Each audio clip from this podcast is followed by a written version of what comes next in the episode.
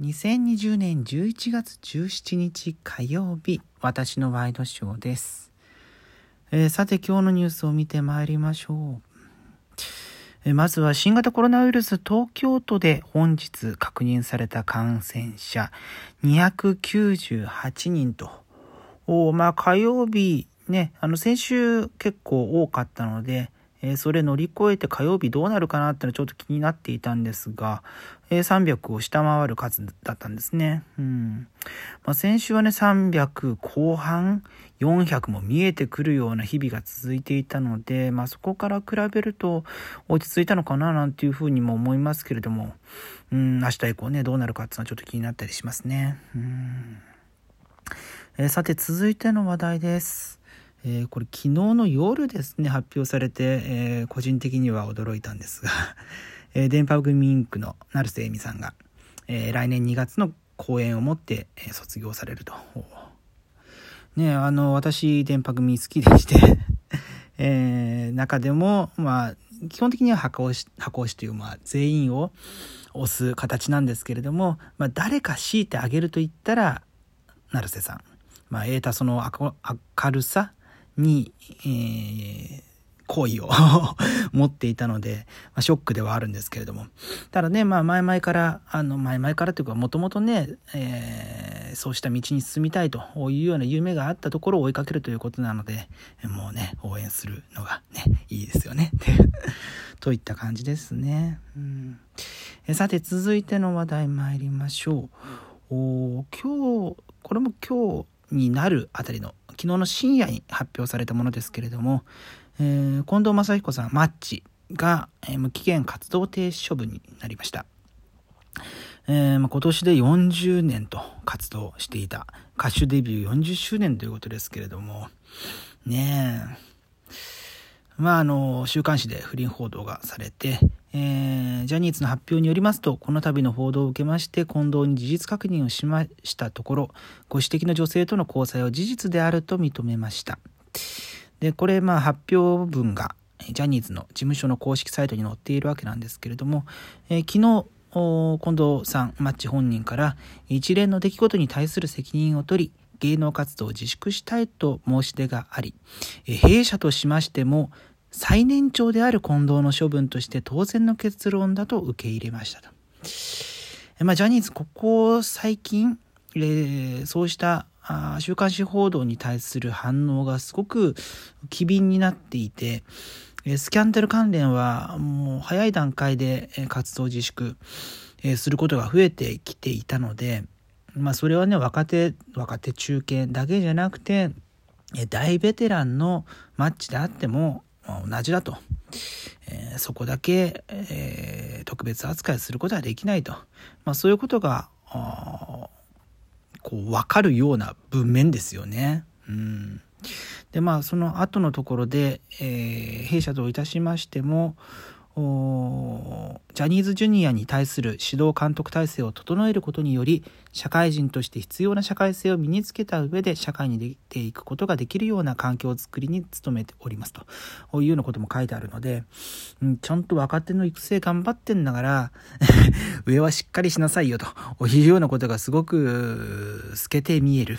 ような感じの発表文で、えーとてもね、よ読み応えがあったりとか、考察分析しがいのある、えー内容だったわけなんですけれども、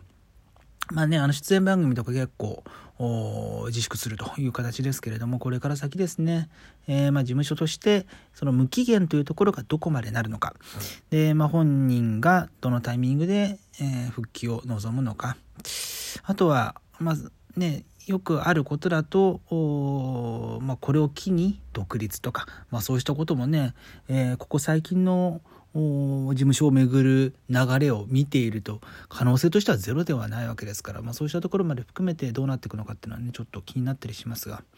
ねえ銀ギラ銀にさりげなくとかね、えーミッドナイトシャッフルが、うん小さい時流れていましたね。流れていましたねっていうか流行っていましたね、えーさて、えー続いての話題参りましょうか。えーこれも発表としては昨日ですね、うん。えダイヤモンドビッグという出版社が、行っている地球の歩き方、え、など、旅行ガイドブック出版事業及びインバウンド事業、これをですね、学研プラスが来年1月1日に譲り受けるというふうに発表されました。学研プラスというのは、ま、学研グループの会社なんですが、そこにですね、えー、新設される地球の歩き方という会社が、事業を引き継いで、え出版物の発行やインバウンド事業、デジタルサービス展開を行って、えで発売元になるのは学研プラスだと。ということなので、まあ、発行と発売をこうね、分けて、両方とも学研グループで、えー、賄うというような形になるわけですね。うんえー、まあ背景と目的というのがあのリリースに書いてあるんですけれども、新型コロナウイルス感染症の世界的流行により、海外旅行関連の事業環境が大きく変動したこと等を受け、ダイヤモンドビッグ社から事業継続の引き受けについての打診をいただきましたと。当社といたしましても、海外旅行文化の代名詞ともいえるアクティブシニアから若年層まで根強いファンの多い地球の歩き方の歴史を踏まえ、ブランド価値や優れたコンテンツ創出力、デジタルへの展開可能性、グループ、各事業のグローバル展開におけるシナジー等を総合的に鑑みました。その上で、当事業が学研グループ全体の今後の二大成長戦略で戦略である DX とグローバルでの拡大に寄与するものと考え、事業を受けることに、譲り受けることにしたものですと。新型コロナウイルス感染症の収束は未だ見通せず、市場の足元の回復は楽観できませんが、地球の歩き方社では、あ新設される方ですね。では、市場に合わせた出版活動を継続する一方、デジタルメディア他へアウトプットの形を広げるほか、複合的な事業展開によってブランドの新しい価値創出に取り組んでまいりますとしています。結構ね、長々読み上げちゃいましたね。えー、こういうの読み上げるの好きなので。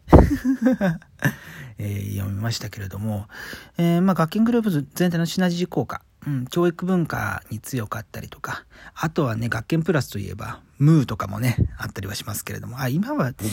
えー、事業的には別の会社になってるのかな？ただ、学研グループであることは変わらないはずですけれども。えー、まあそういうのも結構、ウェブでの展開が始まっているので、そっちにシフトしていく形でね、今回、えー、まあ新たな、あ地球の歩き方の方向性っていうのができるでしょうね。うんまあ、DX、デジタルトランスフォーメーション。っていうのはもう最近ね、企業が何か発表することに合言葉みたいになっていますけれども、ね、なんかお題目のように DX、DX って唱えりゃいいみたいな感じの世の中になってるのはちょっと悲しいことですけれども、まあ、デジタルにシフトしていく中でどう対応していくかっていうのは、まあ、どの会社にも求められることなので、うん、まあ、こういうね、局面に来てるんだっていうのはわかりますけれども、うん。えー、まあ、デジタルメディアにアウトプットの形を広げるという形で、えー、存続を図ると。まあ、コンテンツの力としてはすごい強いブランドですから、地球の歩き方といったら。で、えー、まあ、その名前を持って、えまあ、旅行情報を提供するっていうのは一つのやり方ですし、あとは、あ旅行会社と組んで、えー、旅行の予約をもっとしやすい状態にする。まあ、あの、出版的に言うと、じゃらんが取った道ですよね。じゃらんとかルルブとか。うん、そういうところの、まあ、ちょっとね、タイミングがあだいぶ後発になってくるので、どこまでできるのかっていうのはありますけれども、うん、そうした、まあ、EC ではないですが、予約サイトを展開する。もしくは、え大きな予約サイトと手を組んで、え展開する。つうのは一つの選択肢でしょうし、うんまあね、あとは地球の歩き方っていうと、世界中をカバーするところがポイントなので、えー、世界中を日本語で、えー、できる。日本語で情報収集できるというようなことがなかなか他の会社ではできないので、そのノウハウを使った何か、え、コンテンツ制作なのか、えー、コンサルなのかとかいうところも、まあ、出版社なのでね、なかなか難しいでしょうけれども、うーん、なんか、あ事業の発展がやりようがあるのかななんていうふうに思ったりはしますよね。うん、でまあこの間ねあの東京版っていうのが発売されてこれ初めて日本国内を対象としたものになるわけなんですけれども、えー、まあもともとね今年オリンピックやる予定でそのために制作していたのが、えー、まあ、図らずもコロナの影響で東京都内というか国内旅行の需要が高まっていたところを受けて結構ベストセラーになっているなんていう背景もあったりして、うん、難しいところですよね。その売り上げは伸びたんだけれどもあそのヒット作は出したんだけれども、えー、まあ、それが全体の事業を継続には至らなかったっていうところは、ね、この発表を見る限りそういう状況でしょうからちょっとね辛いところはあるわけなんですけれども。まあ、例えばこの国内のものを広げていくっていうのができるできないかとかあとは本当にコンテンツ力があるのでそれを諸外国でも展開するなんてことも一つの考え方でしょうし、ね、ミシュランガイドとかも世界中に各国語版があって各国の情報が流れているなんてこともありますから、えー、まあ、そうしたあ豊富なコンテンツ資産を使い回すというか活用してうんなんか立て直してほしいななんていうような気もしますね。うん、インバウンド事業ともあるので、えー、まあ、国内の企業と組んで観光地と組んで新たなことをやるってことも、まあ、インバウンドってねなかなかその海外旅行ガイドブックの視点からするとあんまりないななんていう気もするので。うん、そうしたところで差別化できるんじゃないかなっていうことをちょっと期待しております。ということで2020年11月17日火曜日私のワイドショーでした。それではまた明日。